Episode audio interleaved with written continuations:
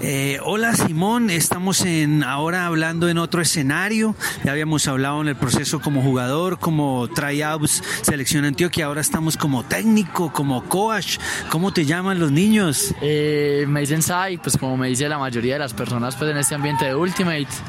Eh, yo dirijo el Instituto Musical de Cuchavarría. Es un proceso que nace en el 2006 con el equipo femenino que en esa época se llamaba Conga. ¿Cierto? Entonces del femenino pues se transfirió lógicamente al masculino, los hombres empezamos a jugar. Yo en esa época estaba en primero de primaria. Entonces yo veía a las chicas grandes lanzar, a los manes grandes lanzar. Bueno, entonces yo, ah, no, pues muy chévere. Como que en quinto, cuarto fue la primera vez que cogí un frisbee. Y ahí fue pues que empecé a jugar en el colegio y ahí es donde nace pues mi carrera deportiva.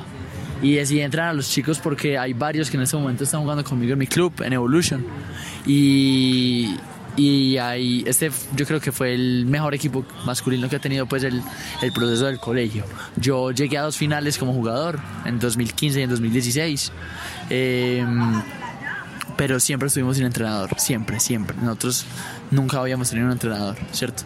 Entonces yo entreno a los chicos eh, con regularidad en los torneos, ¿cierto? No los entreno pues como en sesiones de entrenamiento, porque muchos comparten pues la, lo que nos transmite Leandra Torres, que es nuestra entrenadora en el club, ¿cierto? Entonces, por eso, pues, por eso es que no veo como mucha necesidad. Pues, pues yo te voy a preguntar por eso, porque estoy en ese plan de mirar, ¿qué es mejor? ¿Escuelas populares? ¿Qué es mejor en cuanto a divisiones menores, en cuanto a nuevas generaciones?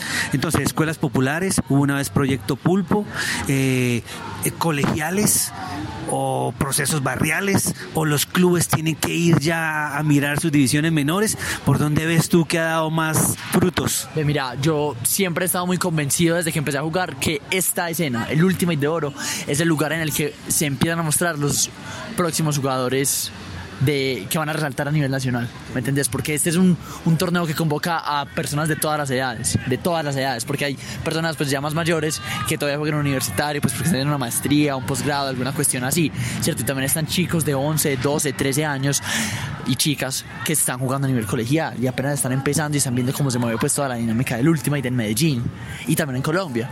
Entonces, yo creo que los colegios y pues lógicamente escuelas populares pues porque es una representación de los colegios pues eh, entre comillas exactamente sí es donde más está el futuro pues de, del Ultimate creo yo.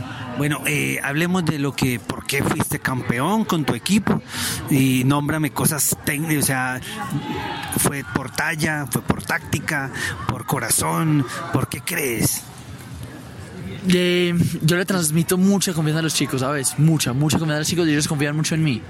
Eh, tanto fuera como dentro de la cancha. Dentro de la cancha hacen lo que yo les digo. Eh, fuera de la cancha molestamos, somos amigos, ¿cierto? Entonces, yo creo que el, el factor diferencial ahí fue que ellos siguieron las instrucciones pues, que, que su entrenador les dio.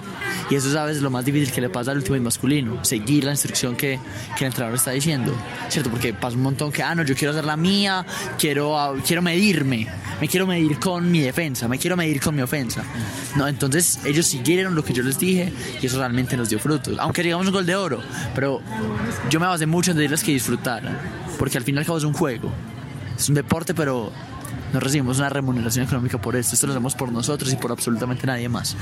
Eso he visto yo, los técnicos no están desesperados, no están exigiendo, oye, tan, como a veces uno ve a padres o a técnicos, eh, los veo tranquilos, disfrutándoselo, eso tiene que ver con espíritu de juego también. Definitivamente, claro, pero además de que hay un ítem en la calificación de espíritu de juego que es actitud positiva, autocontrol, que eso también involucra en lo que tú dices en la línea, en lo, como tu entrenador te, te habla, ¿cierto?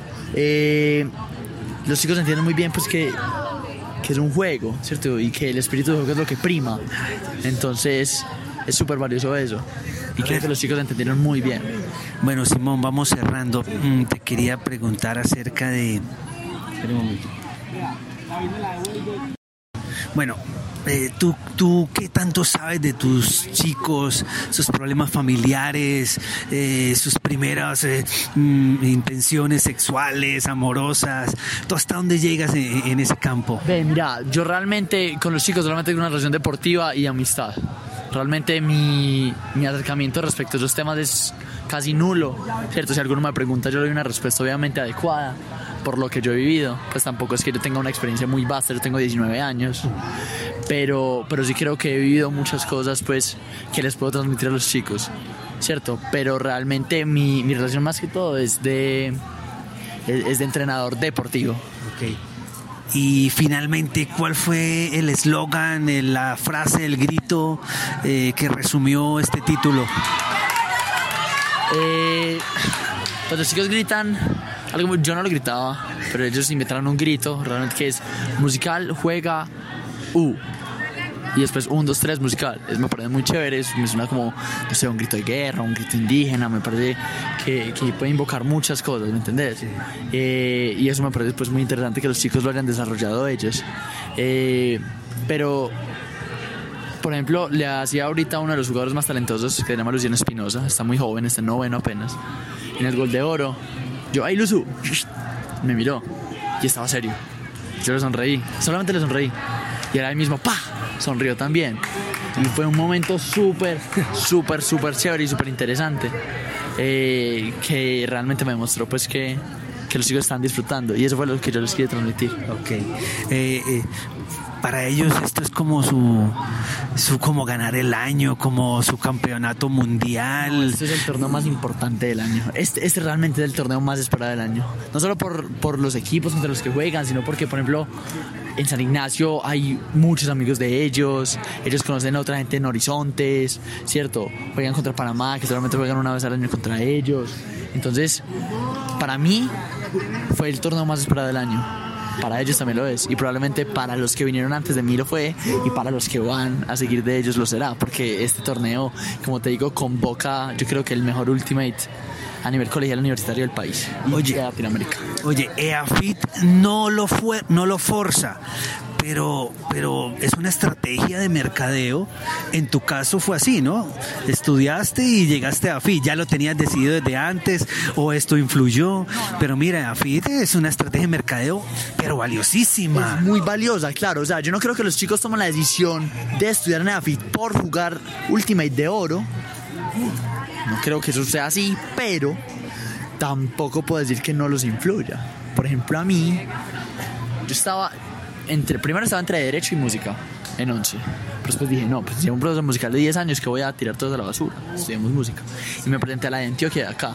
Pero después de ahí ponderé, los dos lugares son buenos, pero primero AFI tiene mejores instalaciones, tanto para el Ultimate como para la música. Y eh, me he basado mucho más observando, viendo, creciendo como referente al equipo de AFIT. ¿Me entendés? Entonces, eh, eso yo hoy tranquilamente digo que influyó en mi decisión. Bueno, Simón, nos estaremos viendo en una semana en Cali. Eh, trataré de acompañarlos con otro sueño más. Cada día nuevas metas y, y Dios está con nosotros. Claro que sí, muchísimas gracias y nos veremos en Cali representando a la dirección Antioquia. Listo.